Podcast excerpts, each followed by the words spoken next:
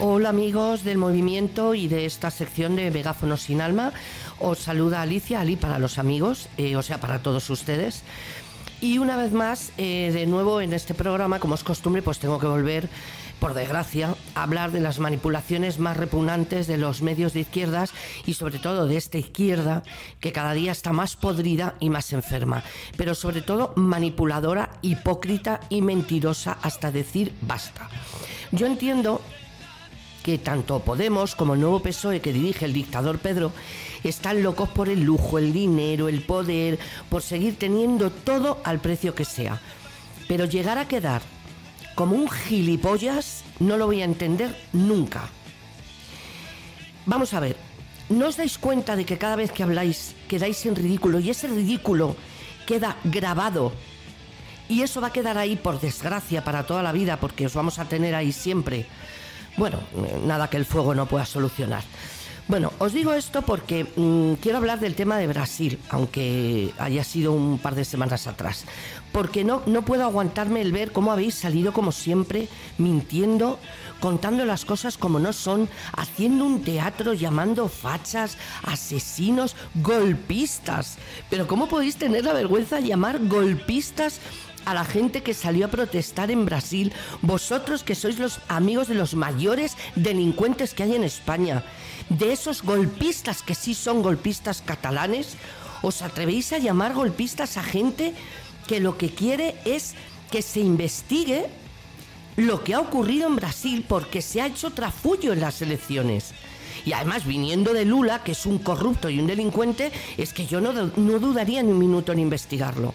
Ya sé que a vosotros os encanta defender delincuentes, adoráis a Lula, por otro lado, normal.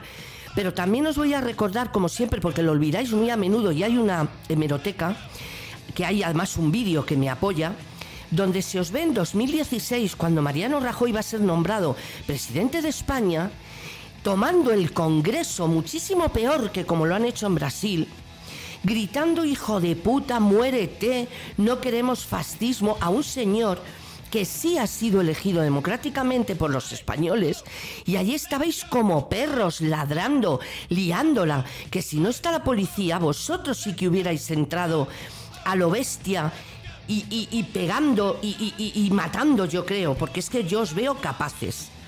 Y encima salió la inútil de la Montero diciendo que mm, la gente tiene derecho a, protestar donde quiera y como quiera, si es en el Congreso o es en un autobús. Y es que es alucinante. Y luego el que menos tiene que hablar, que es el candil apagado, el señor Garzón, el mayor tonto del pueblo, levantando la mano y cantando la internacional. Aquí el obrero, que se gastó 100.000 euros en su boda porque puso solomillo en todos los platos el que más daño ha hecho a España atacando la carne y luego se pone como el Kiko en la feria de abril.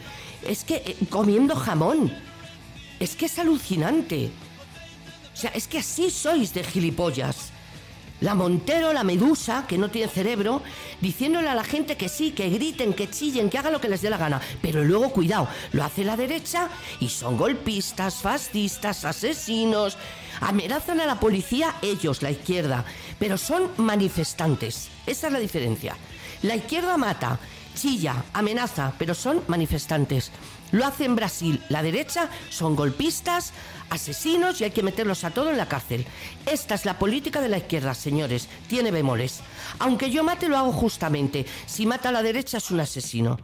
Yo espero de verdad, si algún día se puede, eh, demostrar que se manipuló las elecciones en Brasil, porque me da que no va a ser el único país en el que esto va a ocurrir y vamos a tener que seguir aguantando la manipulación de la izquierda.